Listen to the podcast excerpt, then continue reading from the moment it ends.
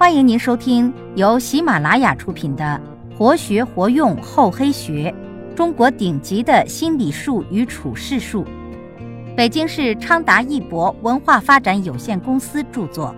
欢迎订阅。第一百零二集：暗集实力。只有先蛰伏，暗里积攒了足够的实力，你才能有足够的底气爆发。不战而屈人之兵。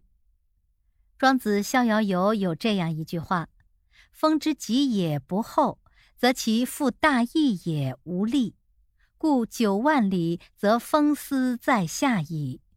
而后乃今培风，背负青天而莫之夭夭者，而后乃今疆图南。”意思是，如果风急剧的不大。那么它就没有力量承负巨大的翅膀，所以鹏飞上九万里的高空，风就在它的下面，然后才能乘风。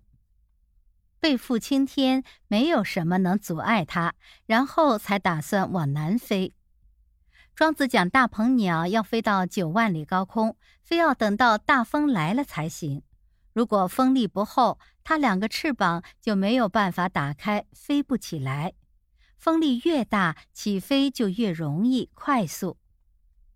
有这样一个故事：一个屡屡失意的年轻人来到普济寺，牧民寻到高僧释缘，沮丧地对他说：“人生总不如意，活着也是苟且，有什么意思呢？”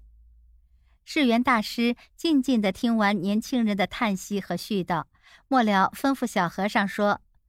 施主远道而来，烧一壶温水送过来。不一会儿，小和尚送来了一壶温水。世元抓了些茶叶放进杯子，然后用温水沏了，放在茶几上，微笑着请年轻人喝茶。杯子冒出微微的水汽，茶叶静静地浮着。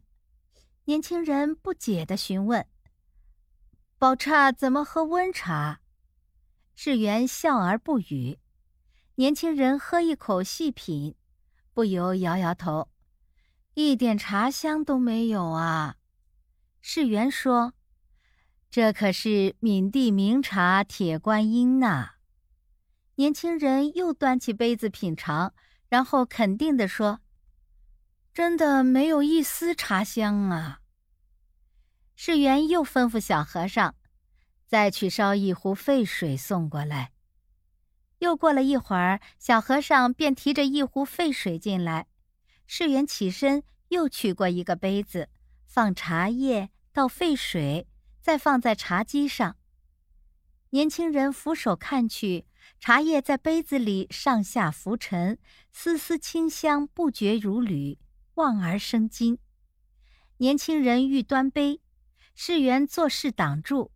又提起水壶，注入一线沸水，茶叶沸腾的更厉害了，一缕更醇厚、更醉人的茶香袅袅升腾，在禅房弥漫开来。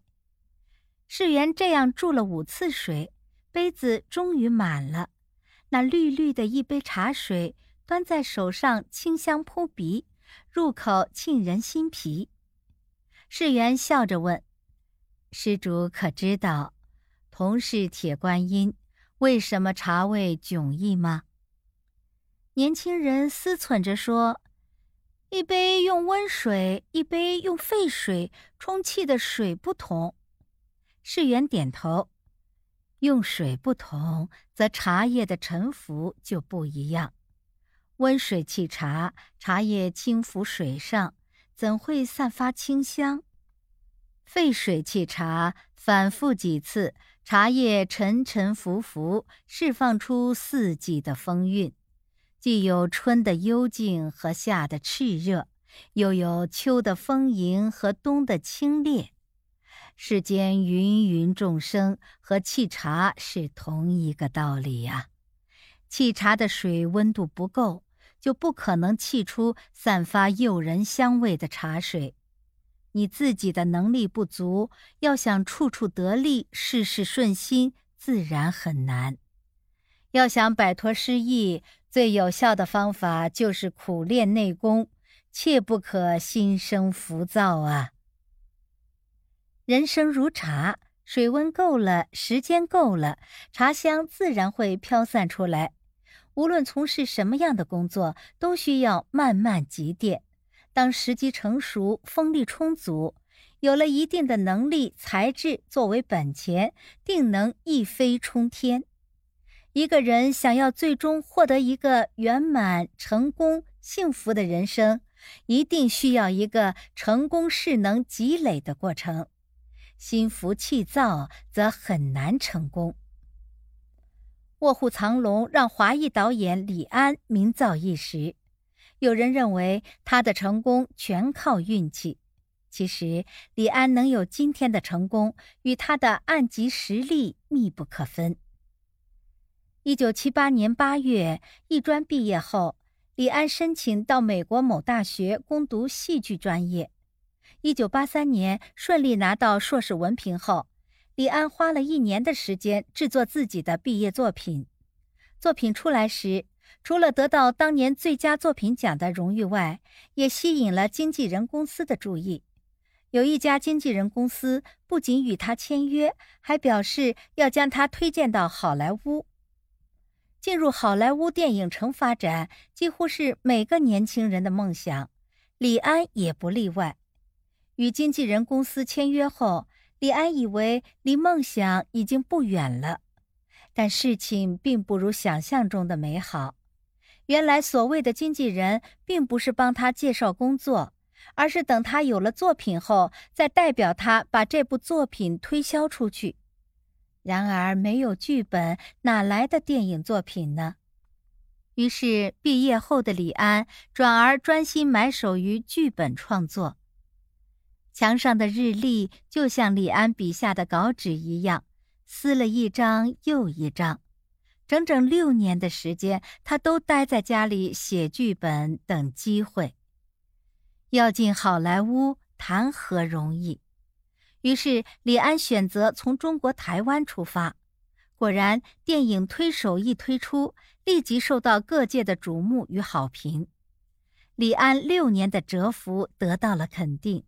他说：“六年不是一段短时间，如果没有相当的耐心，可能早已消沉了。”六年之中，李安最大的体会就是。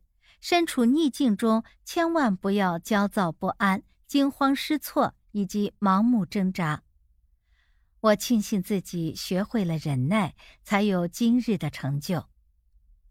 为什么积累实力要提倡忍呢？这是由某些事物的具体情况来决定的。